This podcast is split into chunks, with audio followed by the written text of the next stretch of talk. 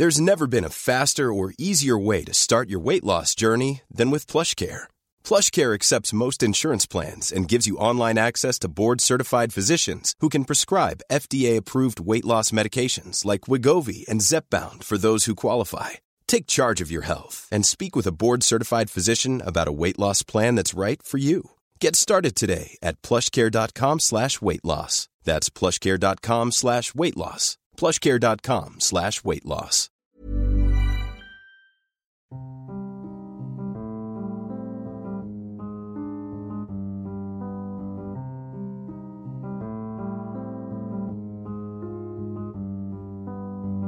Hello les mamas, bienvenue dans le podcast qui parle de la maternité, la vraie. Celle qui épanouit, qui intrigue, qui fait peur, celle qui bouleverse, qui construit, qui propulse en terre inconnue, celle qui concerne tant de femmes que l'on entend si peu. Chaque semaine, l'une d'entre vous nous raconte son histoire sans filtre. Est-ce qu'elle a toujours rêvé de devenir mère? Comment s'est passée sa première grossesse? Quelles ont été les joies et les épreuves qu'elle a traversées? Qu'est-ce que la maternité a changé dans sa vie? Des histoires uniques qui nous rassemblent toutes. Alors, chère mamas, future mamas ou pas mamas du tout, installez-vous confortablement et laissez-vous bouleverser par la maternité, la vraie. Caroline découvre à 21 ans qu'elle est enceinte alors qu'elle avait pris la pilule du lendemain et que ce n'était pas du tout dans ses projets de devenir mère. Ayant dépassé le délai légal en France pour avoir recours à l'IVG, elle se rend en Angleterre. Après cette épreuve, elle pense naturellement qu'elle est hyper fertile pour être tombée enceinte malgré le contraceptif. Et pourtant, Dix ans plus tard, après avoir rencontré celui avec qui elle se voit faire des enfants, le sujet de la maternité revient dans sa vie. Ensemble, ils décident de devenir parents et Caroline pense que sa grossesse arrivera vite, mais au bout de quelques mois, toujours rien. Le couple se met d'accord pour faire des tests au bout d'un an d'essai et c'est le spermogramme qui explique finalement pourquoi Caroline ne tombe pas enceinte. Dans cet épisode, Caroline nous parle de cette tendance à répondre que tout s'est bien passé alors qu'en fait on a vécu les montagnes russes de l'infertilité. Bonne écoute Hello Caroline Salut. Merci de nous raconter ton histoire dans Hello Mamas. Bah merci à toi pour euh, l'intérêt que tu y portes. Avec grand plaisir. Alors toi, tu es la maman de deux enfants. Oui. Ils ont quel âge? Euh, J'ai deux petits garçons, Sacha qui a trois ans et demi et Roman qui a cinq mois. Ok. Alors avant de parler euh, de ton aventure dans la maternité, toi plus jeune, quel regard tu portais justement sur ce sujet-là Est-ce que tu t'es toujours dit euh, je deviendrai euh, maman un jour ou c'était pas un sujet qui t'intéressait forcément? Euh, en fait, c'est un sujet que j'avais pas trop questionné, mais pour moi, c'était assez évident que un jour j'aurais des enfants. C'était le schéma très classique où moi-même dans ma famille on est quatre, j'ai une grande sœur et et sans jamais trop me, me questionner là-dessus, il y avait une forme d'évidence et peut-être inconsciemment de reproduction euh, de ce que j'avais connu moi-même. Ouais, donc tu voulais plutôt une famille nombreuse aussi euh, je, Deux enfants, deux. Euh, ouais, conforme à ce que moi j'ai connu dans ma famille, sans grande originalité. Ok, mission accomplie déjà oui, mission accomplie. Mais ça a été un peu la mission. Ouais, ça s'est pas tout à fait passé comme je pensais. Ouais. À quel moment est arrivé le sujet de la maternité dans ta vie? Bah, en fait, euh, moi j'ai vécu euh, quelque chose d'un peu particulier à mes 21 ans. Je suis euh, tombée enceinte, j'avais pris la pilule du lendemain, mais ça n'avait pas fonctionné. Ok. donc j'ai appris à cette occasion qu'il y avait 5% des cas où ça ne fonctionnait pas. Et je faisais partie de ces 5%. Et il y a eu un concours de circonstances assez dingue où en fait euh, je suis partie en stage. J'étais à l'époque en école de journalisme, je suis allée au Mali mmh. et donc euh, j'ai enchaîné les plaquettes euh, de pilules pour pas avoir mes règles là-bas parce que j'allais être dans des conditions un peu précaires. Et donc il se trouve que pendant une longue durée, je ne me suis pas rendu compte que j'étais enceinte puisque c'était normal que je n'ai pas mes règles. Et eh oui. Et j'ai fini par m'en rendre compte en revenant du Mali parce que je je vomissais, je perdais du poids, je comprenais pas trop ce qui se passait dans mon corps. Mmh. Et, euh, et, donc euh, j'ai fait, euh, j'ai été hospitalisée, j'ai fait des prises de sang et on a compris que j'étais enceinte et que j'avais dépassé le délai légal en France. Ah ouais, donc là tu étais à plus de 12 14 Ouais, 13 semaines je crois. Ouais. Et donc, euh, j'ai dû partir euh, à Londres, euh, en Angleterre, où ils ont des délais légaux plus longs pour avoir recours à l'IVG. Et, et donc, j'ai eu recours à une interruption volontaire de grossesse là-bas. J'avais 21 ans et ça m'a complètement traumatisée. Ah oui. Et donc, j'ai fait de cette question-là un tabou total. Euh, J'en ai plus jamais reparlé à personne pendant dix ans. Euh, C'était vraiment euh, mon secret euh, le mieux gardé. Ouais. Et j'en avais tiré la conclusion que je devais être extrêmement fertile. Mm. C'est pour ça que je raconte cet épisode de ma vie parce que ça a eu un lien avec la manière dont par la suite j'ai mal vécu euh, le fait de ne pas tomber enceinte Ouais. parce que euh, euh, voilà j'avais eu le sentiment que euh, j'avais pris la pilule du lendemain que j'étais quand même tombée enceinte et je me suis dit il faut que tu fasses hyper attention le moindre impair euh, tu pourras tomber enceinte et donc j'ai pris la pilule pendant les dix années suivantes avec une rigueur de métronome et avec la peur Ouais. de retomber enceinte alors que je ne le voulais pas. Et tu avais dit à ce moment-là, les médecins, que euh, ça pouvait ne pas fonctionner à 5% des cas, euh, la pilule du lendemain Je ne crois pas, mais je, il me semble que c'est marqué sur la notice de la pilule Ah. du lendemain. Ok. Et donc, en fait, euh, quand j'ai voulu être enceinte dix ans plus tard, pour moi, euh, j'avais gardé dans un coin de ma tête que j'arrêterais la pilule et que je tomberais enceinte. Ouais. Et c'est pas ce qui s'est passé, et je pense que ça a participé à mon incompréhension de pourquoi quand j'ai voulu, quand je ne voulais pas être enceinte, je suis tombée enceinte, et dix ans plus tard, quand j'essaye de l'être, ça marche pas. Ouais. Voilà. Et qu'est-ce qui t'a traumatisé dans ce, cette IVG Bah, en fait, c'est de découvrir qu'on est enceinte, passer trois mois sans s'en rendre compte, sans qu'il y ait absolument euh, rien dans son corps qui traduise une grossesse. Ouais. Et moi, je déteste le terme de déni de grossesse parce que j'avais même pas l'impression d'être dans le déni puisque je n'avais vraiment pas d'informations là-dessus. Mm. Pour moi, le déni, il peut s'appliquer à quelque chose où on nous donne des signaux qu'on ne veut pas voir. Et en l'occurrence, j'avais pris la pilule du lendemain. Il y avait une raison précise au fait que j'ai pas mes règles, donc vraiment, je ne le savais pas. Ouais.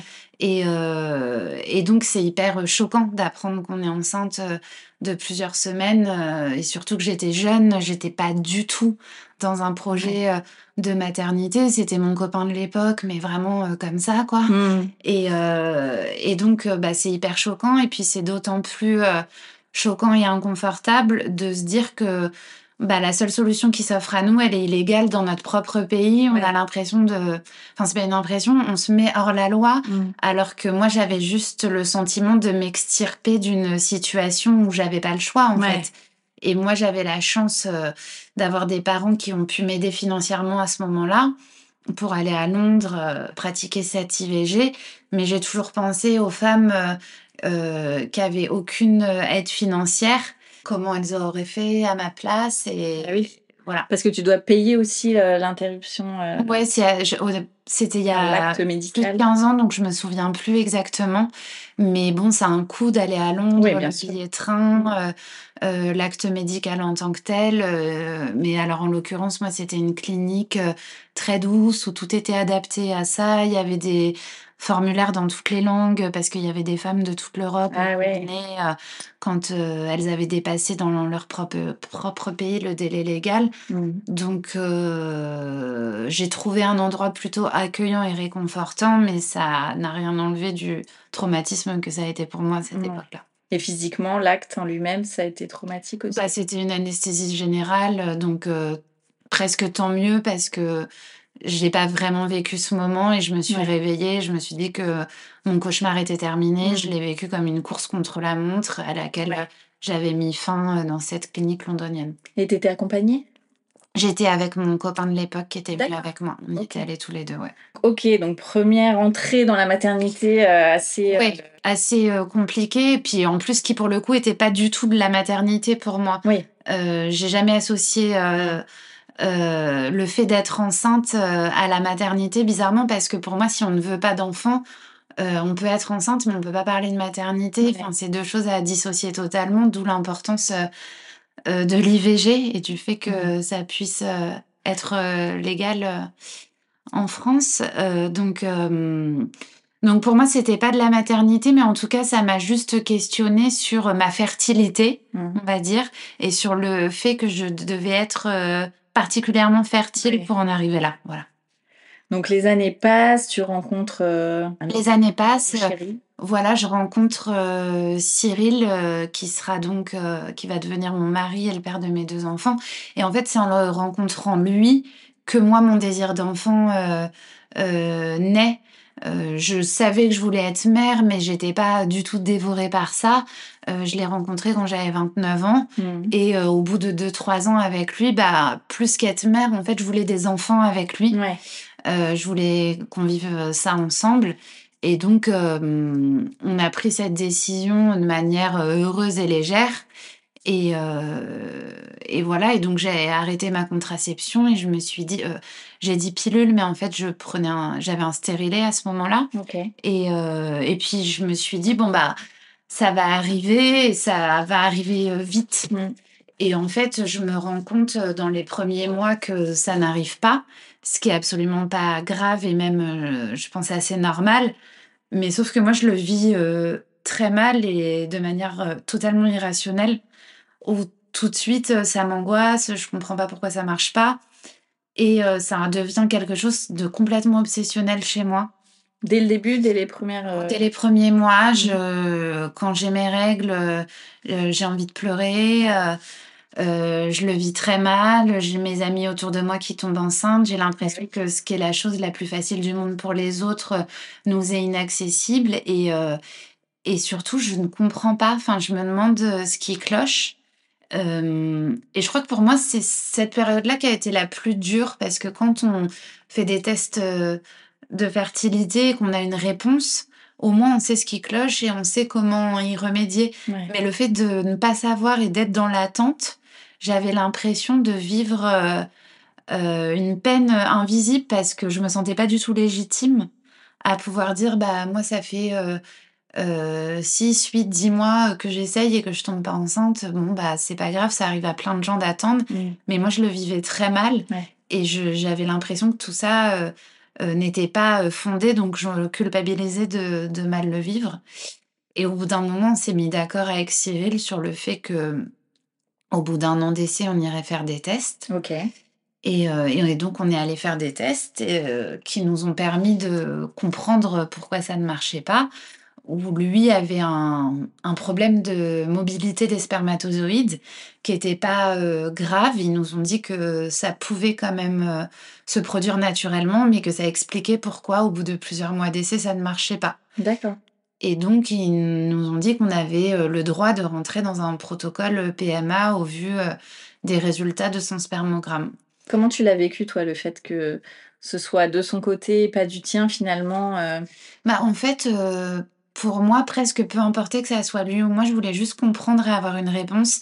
Et ça a presque été un soulagement de me dire, euh, ok, on a vu le problème, on a une solution.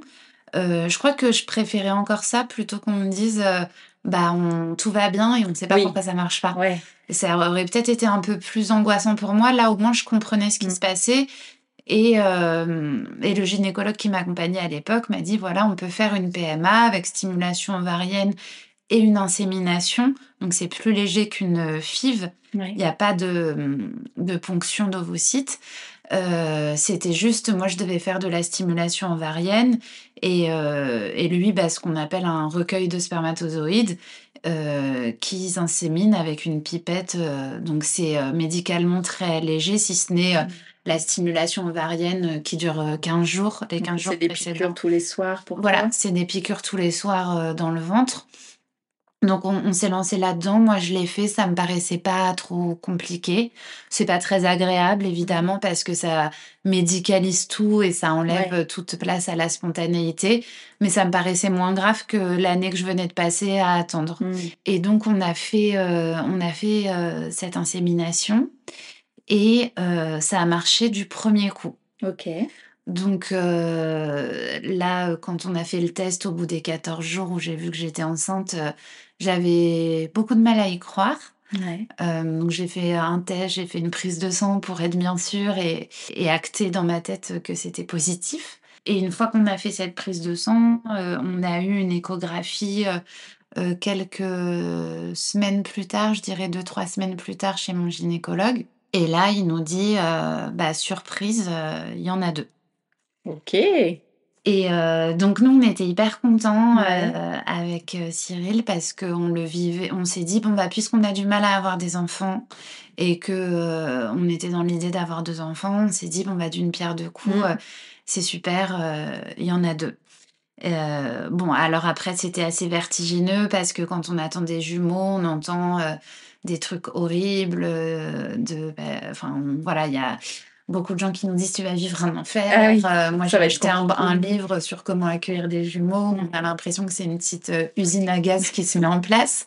Mais, euh, mais moi, j'étais super contente mm. et hyper excitée à l'idée d'avoir des jumeaux. Ça me faisait pas, pas peur. J'étais, j'étais assez enthousiaste. Et puis est arrivé l'écho des trois mois.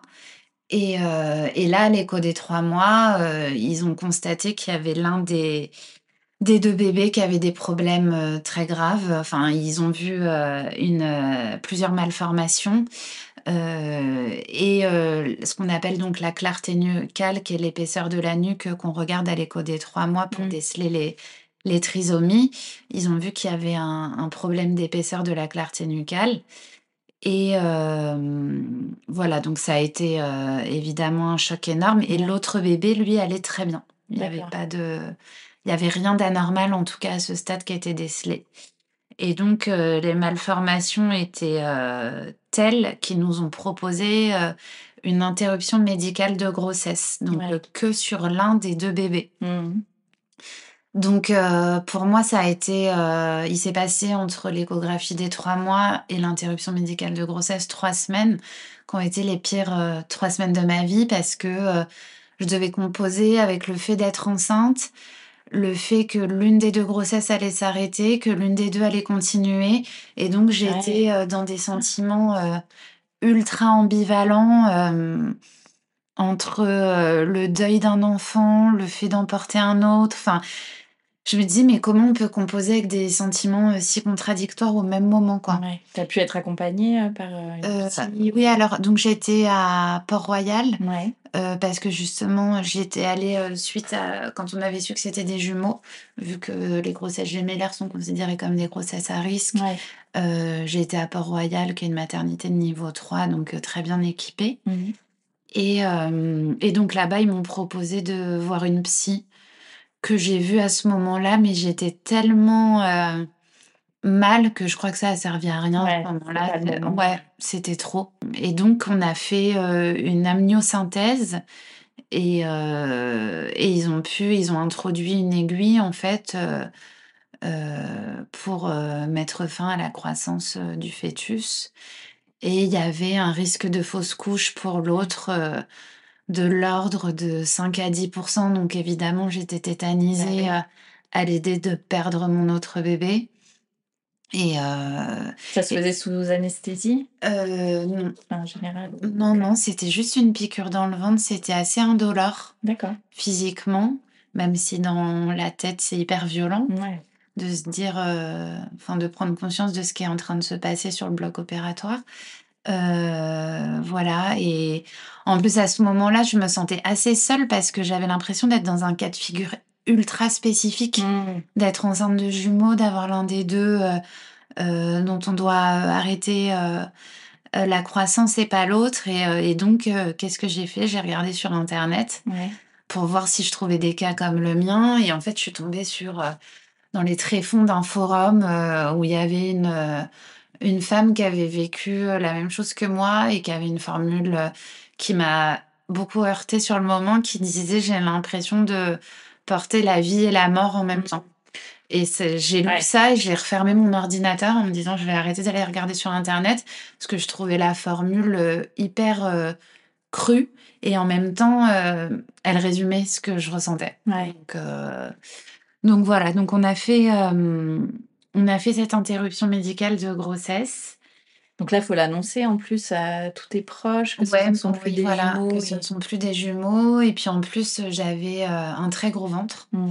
Et du coup, euh, j'avais le droit à plein de réflexions de gens qui n'étaient pas au courant de l'histoire, qui disaient Ah, mais on dirait qu'il y en a deux là-dedans.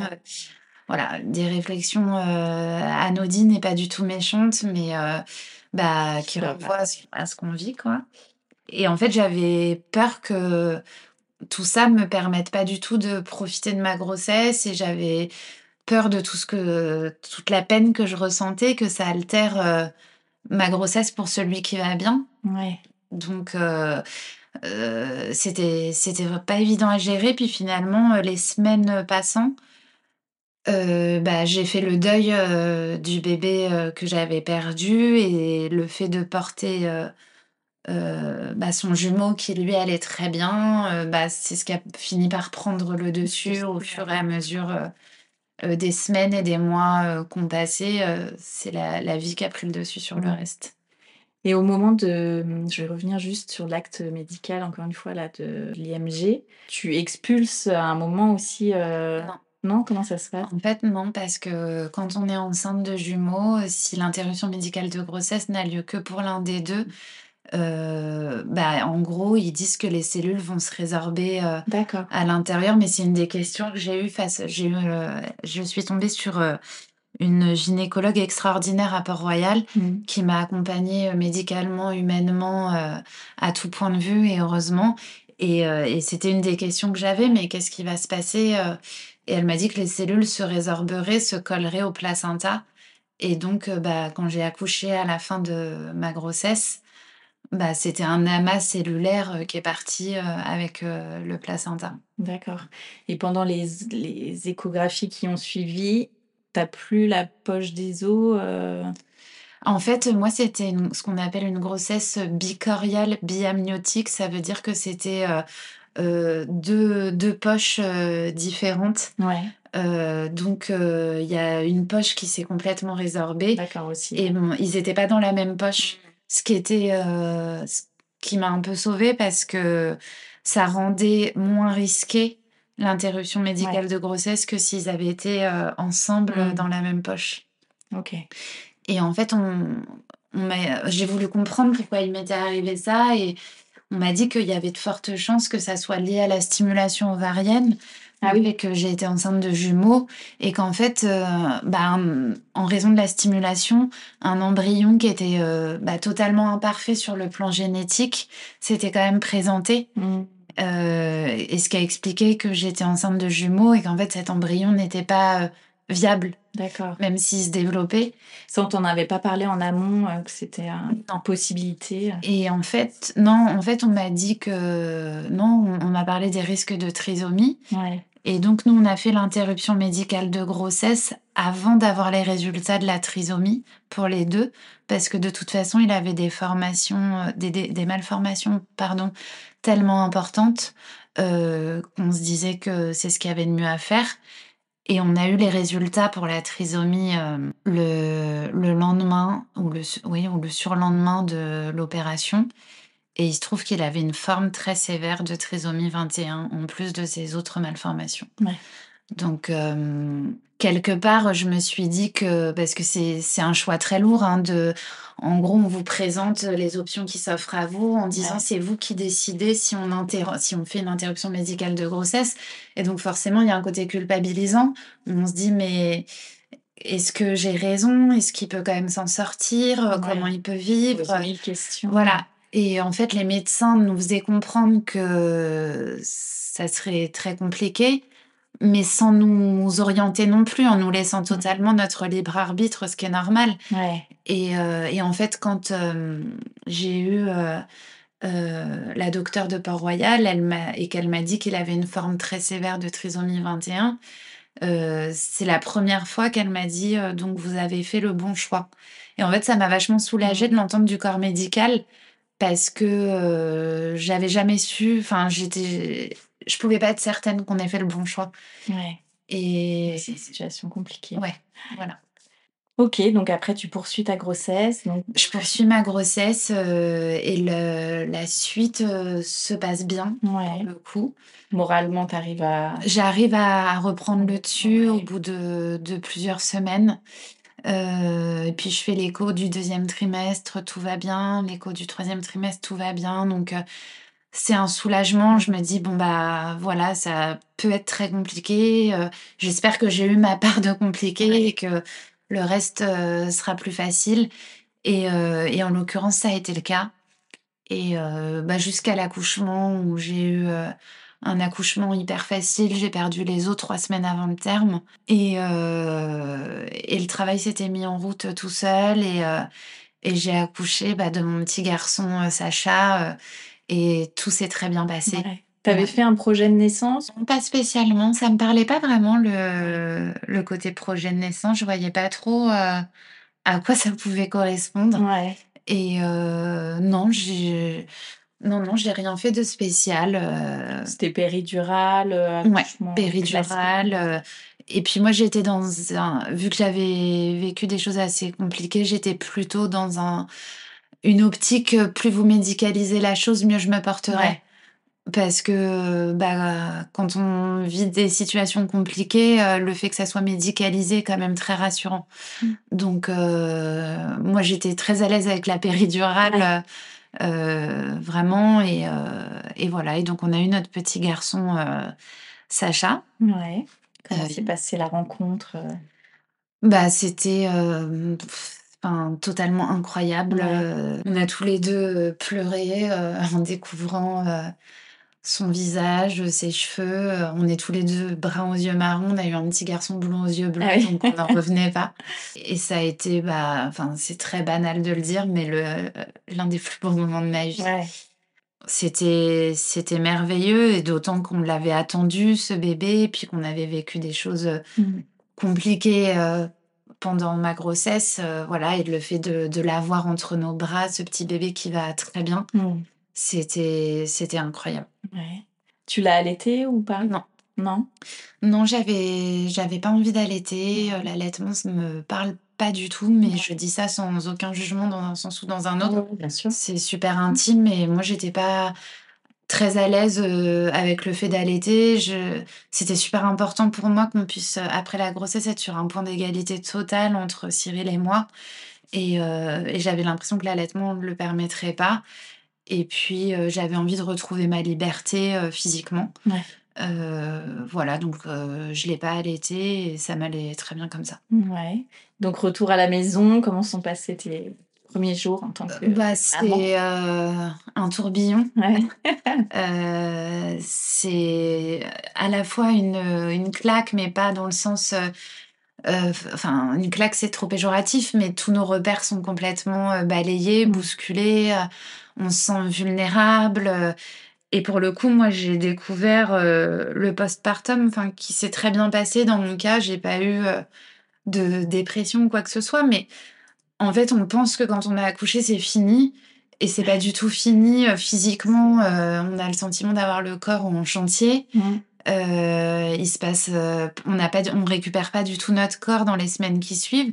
Et moi, j'avais l'impression on m'avait beaucoup parlé de la grossesse, mais moins de l'après. Alors heureusement, j'avais fait des cours de préparation à la naissance avec une super sage-femme qui, pour le coup, euh, avait bien accès autour du, du postpartum et de ah toutes les, de toutes euh, les transformations physiques euh, qu'il peut y avoir, parce que je trouve qu'il y a un côté un peu ingrat dans le corps postpartum. On valorise beaucoup le corps de la femme enceinte, du beau ventre rond. Mais par contre, le ventre euh, un peu flasque, euh, mm. on n'en parle pas du tout. Et donc, euh, je trouve qu'il y a une partie hyper ingrate. Oui, bah après, c'est focus sur le bébé. De voilà. L'attention part sur le bébé. Et donc, c'est une période qui est, pas, qui est vraiment pas facile, mm. je trouve, dans la vie d'une femme. Enfin, à la fois, c'est merveilleux parce qu'on a notre enfant, on devient mère et il y a plein de sentiments euh, ultra puissants liés à ça. Et en même temps euh, c'est pas facile c'est épuisant euh, on est paumé on est en congé maternité seul avec son bébé. Enfin c'est pas c'est pas que merveilleux quoi. Il y a c'est il y a plusieurs facettes à tout ça. C'est intense. Voilà à tout point de vue. Et donc quelques années plus tard vous décidez d'avoir un ouais un deuxième enfant et on attendait que Sacha euh, ait un peu grandi et, puis on s'était dit, euh, on avait complètement intégré l'idée que ça marcherait pas naturellement et que c'était pas grave. Et donc on s'était dit qu'on referait une deuxième PMA. Euh, voilà, on savait qu'on avait eu de la chance la première fois que la PMA fonctionne du premier coup. Donc là, je me disais, bon, bah, il y a trois années qui sont passées, peut-être que ça fonctionnera euh, pas forcément du premier coup, il faut que j'y sois prête psychologiquement. ah oui, tu disais ça. Ouais. Ok. Et, et on est allé voir une nouvelle gynécologue et, qui, elle, était spécialiste de l'infertilité, des PMA. Et, et, donc, on a refait de nouveaux tests pour voir où on en était, puisque ça peut évoluer. Ouais. Et on en était exactement euh, au même point qu'il y a trois ans. Enfin, ça s'était pas vraiment détérioré du côté de Cyril et de mon côté, ma réserve ovarienne était bonne, elle m'avait dit. Donc, euh, plutôt rassurant. Plutôt rassurant. Et elle, elle nous dit, moi, de ce que je vois, ça peut arriver naturellement. Donc, euh, plutôt que de rentrer dans un processus médicalisé d'entrée de jeu où si l'insémination marche pas, on passera tout de suite à une, à une FIV les fives, euh, au bout de trois fives, les chances diminuent. Mmh. Euh, laissez-vous quand même le temps que ça puisse marcher naturellement. Moi, j'étais plutôt euh, réticente à cette idée parce que j'avais complètement acté l'idée que ça marcherait pas. Et du coup, j'avais un peu l'impression de perdre mon temps. Mmh. mais Cyril, lui, était plutôt convaincu par le discours de la gynécologue et tenez à ce qu'on laisse euh, la chance euh, à la nature. Et donc, euh, on a acté l'idée qu'on se laissait six mois. D'accord. Pour, pour essayer, ce qui était pas très long. Donc, moi, ça, j'avais. Enfin, voilà, c'était un compromis, quoi, de se donner six mois. Et les six mois sont passés, j'étais pas enceinte.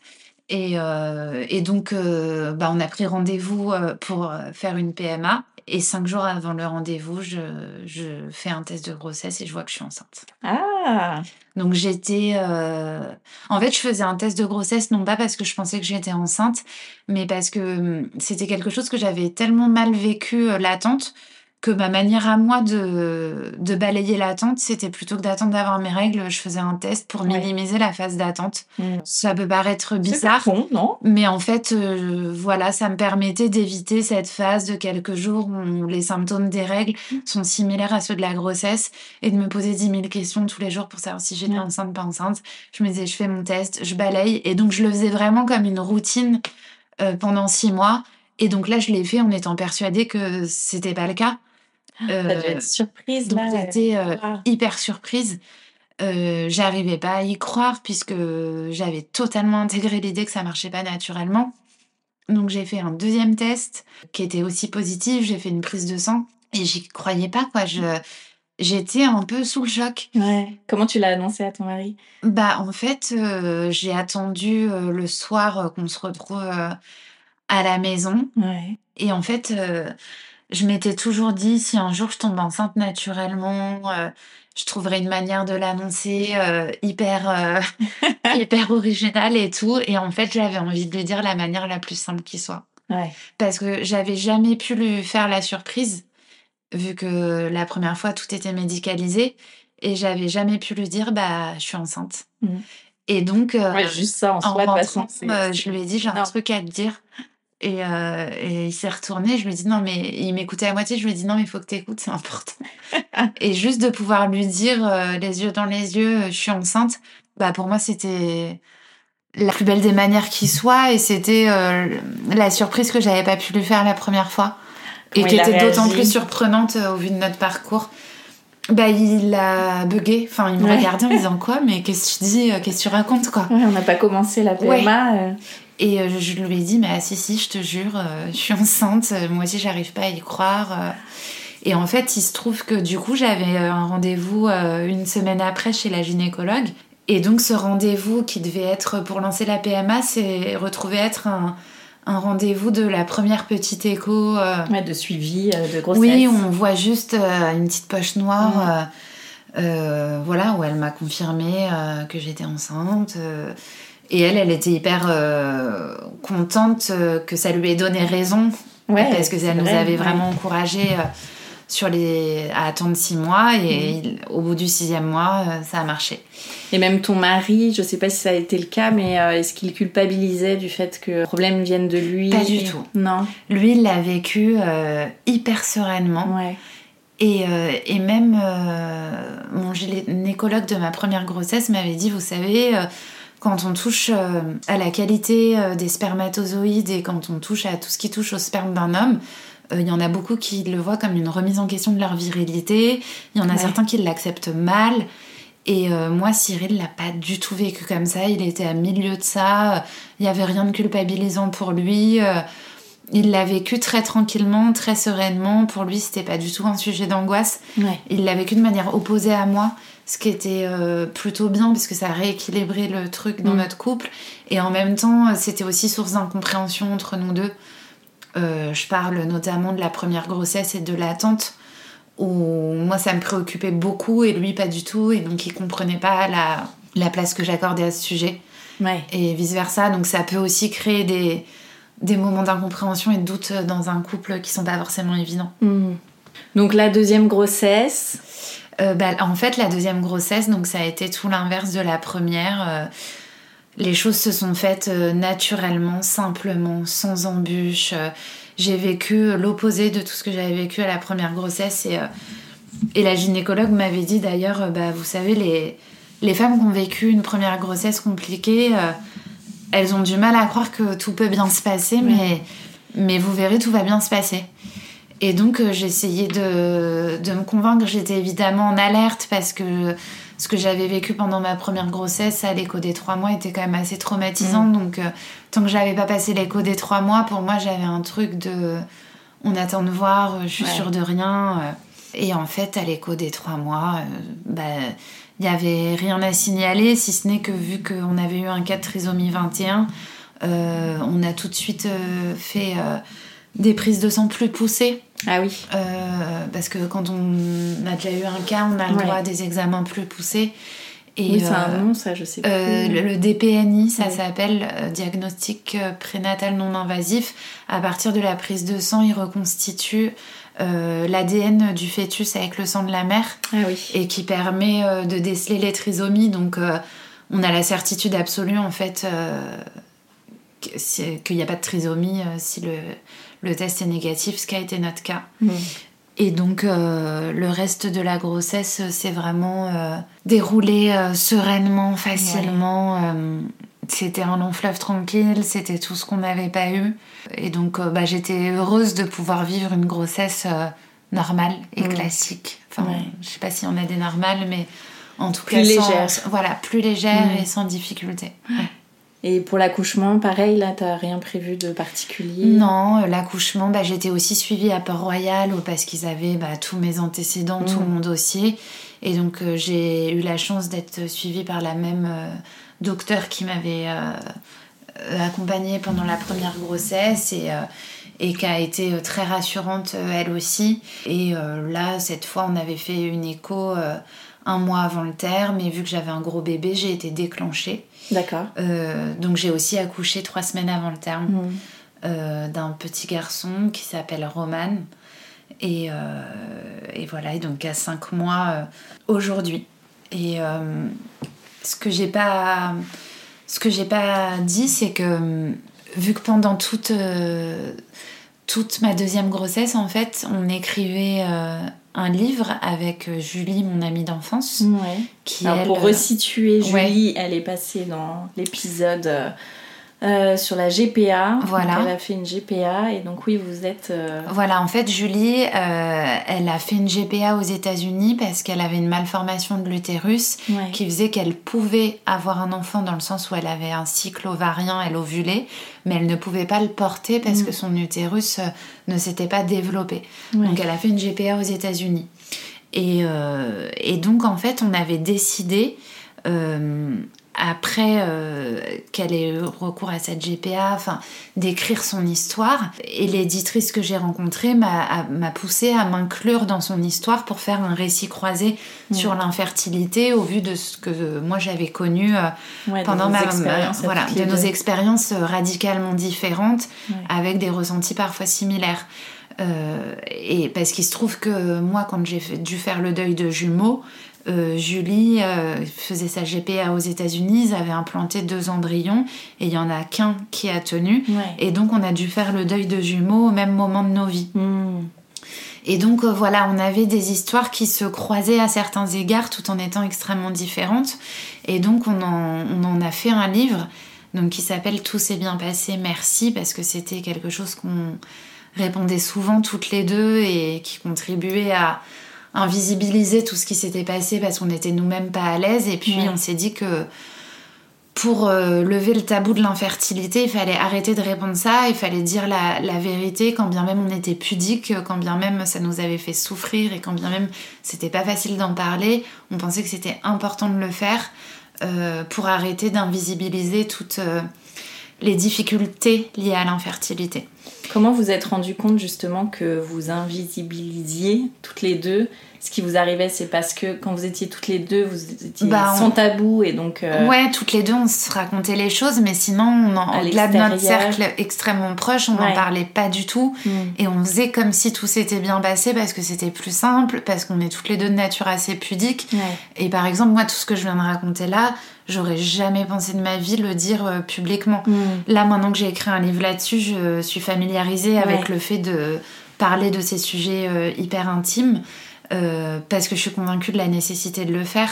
Mais c'est pas c'est pas évident mm. de, de, mettre sur la table des enfin ça touche à notre corps ça touche à aux parties les plus intimes de notre corps. Ça touche à nos ressentis les plus intimes ça il y a beaucoup de culpabilité et justement ce que ce que j'avais pas dit sur ma deuxième grossesse qui m'a culpabilisée c'est qu'en fait en en ayant un enfant en tombant enceinte naturellement euh, vu qu'on était en, train d'écrire un livre avec Julie sur l'infertilité, bah, ça m'a culpabilisée parce que j'avais l'impression que ça me délégitimait à parler d'infertilité, le fait que je sois tombée enceinte naturellement. Ah je me suis dit, mais en fait, euh, tu parles d'infertilité en étant enceinte et en étant tombée enceinte naturellement. Hmm. Et il se trouve que quand le livre est sorti euh, chez Fayard en mai dernier, j'étais enceinte de six mois. Donc c'était très curieux pour moi et j'avais l'impression de laisser tomber Julie en fait, euh, comme si euh, toutes les deux on avait eu euh, nos propres petits parcours du combattant. Et que moi là j'étais dans un schéma, j'étais passée un peu de l'autre côté dans la catégorie des gens normaux euh, qu'on juste à faire l'amour euh, pour euh, avoir un enfant, ce qui, ce qui nous était pas arrivé avec Julie jusque-là. Et du coup, c'était assez bizarre pour moi de me dire que, bah, en fait, j'étais comme tout le monde, que moi aussi je pouvais tomber enceinte naturellement. Et puis, je me suis déculpabilisée en me disant que dans les histoires d'infertilité, il y a aussi des belles histoires de fertilité, et tant mieux. Et ça arrive d'ailleurs souvent qu'une femme qui a eu recours euh, à tant de fives finisse par tomber enceinte naturellement. Et c'est un peu la, la magie de tout ça et qui rend aussi ces choses-là si douloureuses, c'est qu'il y a un côté totalement aléatoire. Euh, c'est la loterie et il y a une part euh, d'irrationnel et il faut accepter qu'on ne comprenne pas toujours pourquoi ça ne marche pas. Et comme bah, parfois on se fait surprendre parce que ça marche et donc on comprend pas non plus pourquoi mm. ça a marché alors que tant de fois ça n'a pas marché. Euh, et, je pense que ça contribue à, rendre tout ça euh, bah, absolument incroyable et merveilleux quand ça arrive. C'est que on est un peu impuissant, quoi. C'est qu'on maîtrise pas du tout euh, tous les ah tenants et les aboutissants du truc. Ah oui, s'il y a bien un domaine où on maîtrise rien, je pense que c'est bien celui-là. Ouais. Donc la deuxième grossesse a été pour moi aussi une nouvelle découverte en termes de ressenti sur euh, bah, cette fois euh, tout marche et euh, c'était tellement éloigné de tout ce que j'avais vécu et puis éloigné du sujet qu'on traitait dans notre livre avec Julie de, de l'infertilité. Et d'autant que bah, moi je me suis dit qu'elle aussi, Julie, aurait aimé avoir deux enfants. donc il leur reste un embryon qui est congelé aux États-Unis, mais ça voudrait dire se relancer dans une nouvelle GPA avec tout ce que ça a de, de vertigineux. Alors que moi, j'ai eu la chance que ça m'arrive euh, naturellement. Et donc, euh, je trouvais ça euh, injuste mm. que moi, ça me soit. Enfin, que ça soit possible pour moi et pas pour elle. Et comme c'était déjà injuste, le fait que pour nos premières grossesses, ben, on était toutes les deux confrontées à des cas d'infertilité. Sauf que moi, j'ai fait euh, trois tests et que euh, je suis rentrée dans un protocole PMA où tout m'a été offert sans que j'ai jamais su combien ça avait coûté. Euh, alors que Julie a dû s'endetter sur des dizaines d'années, a dû aller à l'autre bout du monde pour avoir une réponse à, son problème d'infertilité.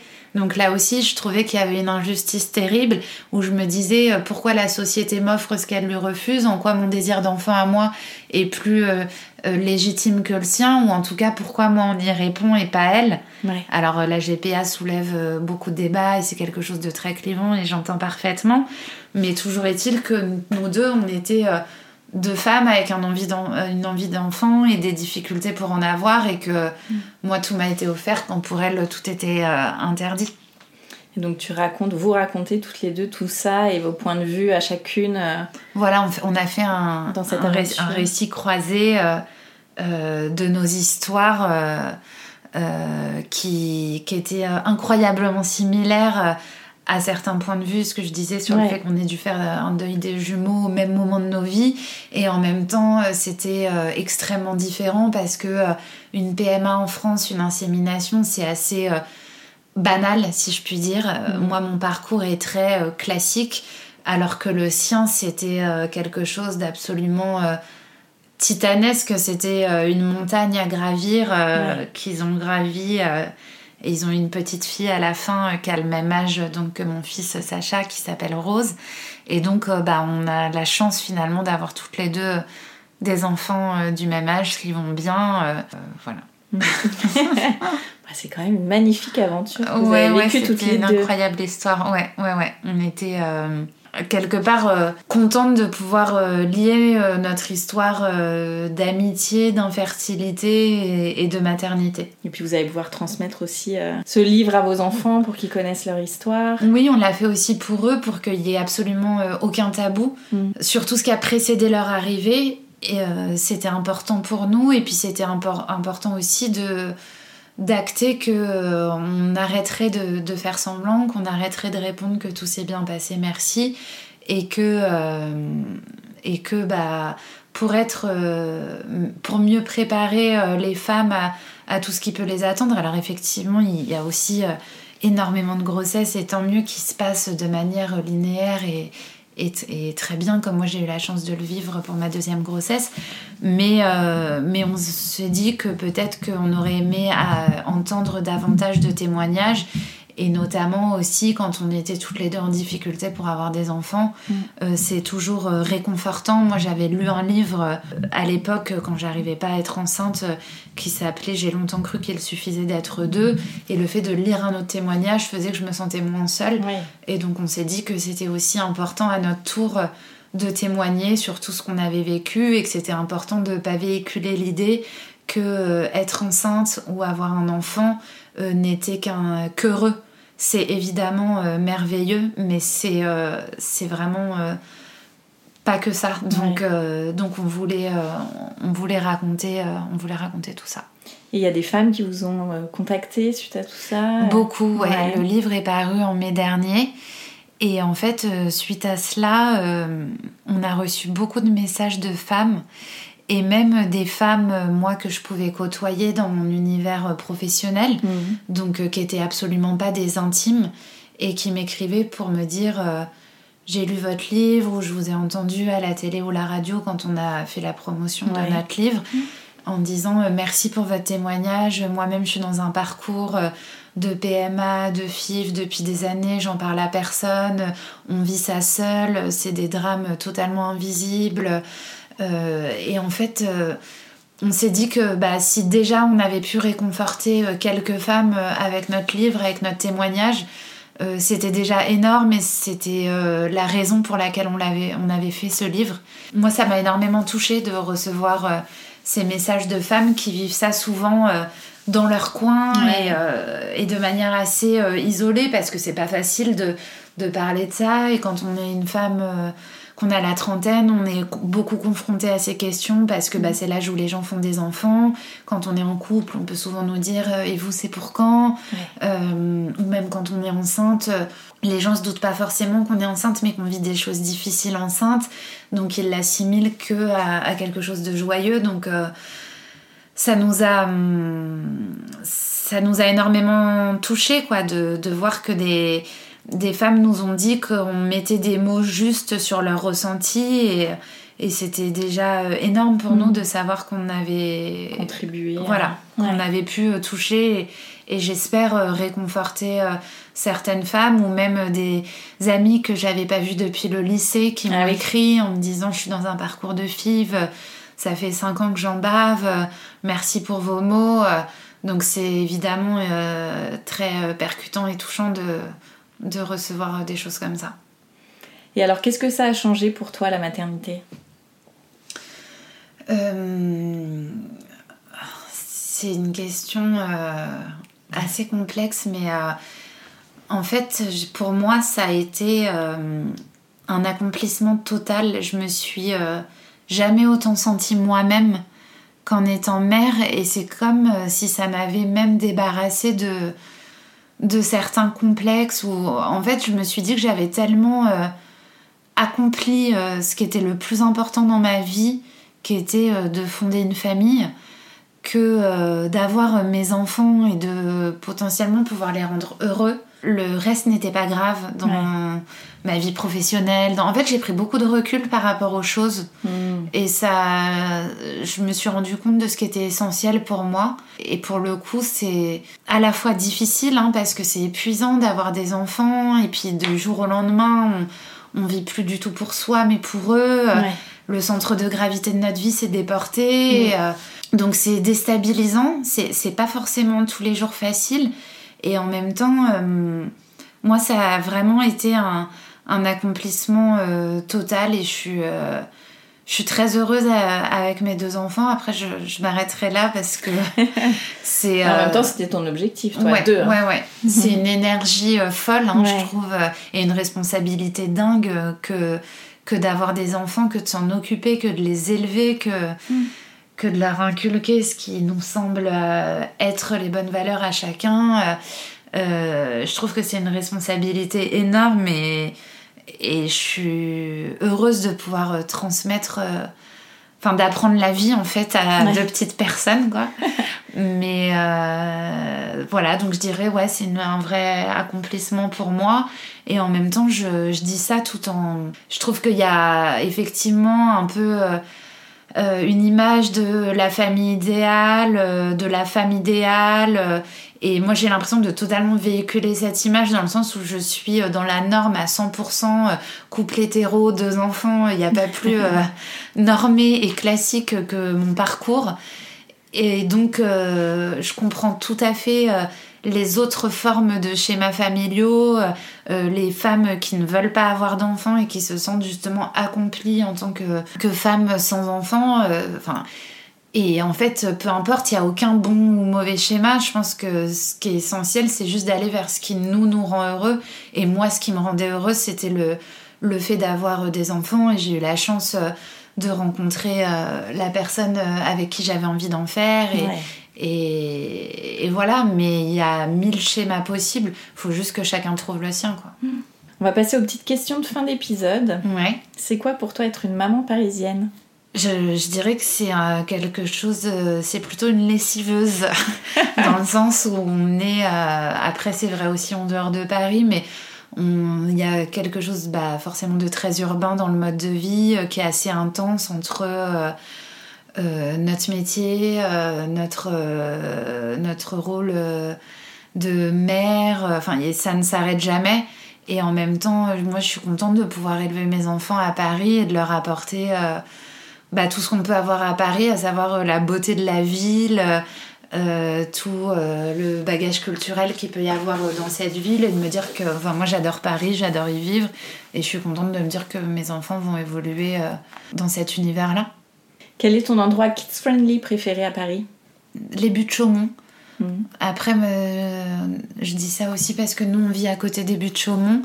Et euh, pour le coup, je trouve ça hyper chouette parce qu'il y a plein d'activités possibles pour les enfants euh, en dehors du parc. Euh, Il y a alors euh, il y a Guignol, dont nous, notre fils est absolument fan. On passe Euh, tous par Guignol. Voilà. Euh, Il y a un lac avec des canards. Enfin, été comme hiver, ça fonctionne. C'est beau, euh, c'est agréable, c'est apaisant. euh, Les enfants s'y sentent bien. Euh, Moi, c'est vraiment un endroit où j'aime aller avec mes enfants. Et quels sont tes projets rien que pour toi et ceux prévus en famille? Alors mes projets rien que pour moi, je me suis dit justement maintenant que j'étais mère de deux enfants et qu'en fait on peut complètement se laisser prendre dans le rythme euh, enfant travail enfant travail de essayer de trouver du temps pour moi et pour euh, ce que j'aime et ce qui m'équilibre et donc euh, moi savoir ce qui compte c'est voir mes amis et de me faire des temps qu'avec mes amis à boire des verres et à parler d'autres choses que les des enfants et puis euh, prendre soin de moi aussi. Parce que c'est quelque chose qui est assez difficile. Enfin, il faut vraiment se ménager du temps. Et donc, euh, j'essaye de continuer à euh, faire du sport parce que ça me fait du bien. ça me fait du bien physiquement et moralement. Ça me vide l'esprit. Donc, j'essaye, malgré le rythme assez intense, de me trouver des moments pour moi. Euh, voilà, en voyant mes amis euh, et en ménageant des temps pour, pour me vider la tête en faisant du sport. Et en famille, euh, bah, on a un rythme assez effréné où moi maintenant je travaille la moitié du week-end tous les samedis, donc notre seul temps en famille c'est que le dimanche. Et donc bah, c'est hyper important pour moi qu'on ait des moments que tous les quatre. Qui sont assez rares dans la semaine mais qu'on essaye de rendre du coup plus qualitatif en étant euh, complètement dispo pour nos enfants, en mettant les téléphones de côté, mm. parce que je trouve que c'est un objet qui, pollue, qui peut vite polluer euh, le, temps qu'on a avec euh, son enfant en rentrant du boulot, en continuant à envoyer des messages. Et donc j'essaye de mettre ça de côté pour avoir vraiment un temps où je suis là que pour mes enfants et pour rien d'autre. Merci beaucoup Caroline. Bah, merci à toi. Voilà les mamas, c'est un épisode qui s'achève. Merci pour votre écoute. On se retrouve dès mardi prochain pour découvrir une nouvelle histoire qui parle de la maternité, la vraie. En attendant, n'hésitez pas à mettre 5 étoiles et un avis sur votre application de podcast préférée et rejoignez la communauté Hello Mamas sur Instagram. À très vite!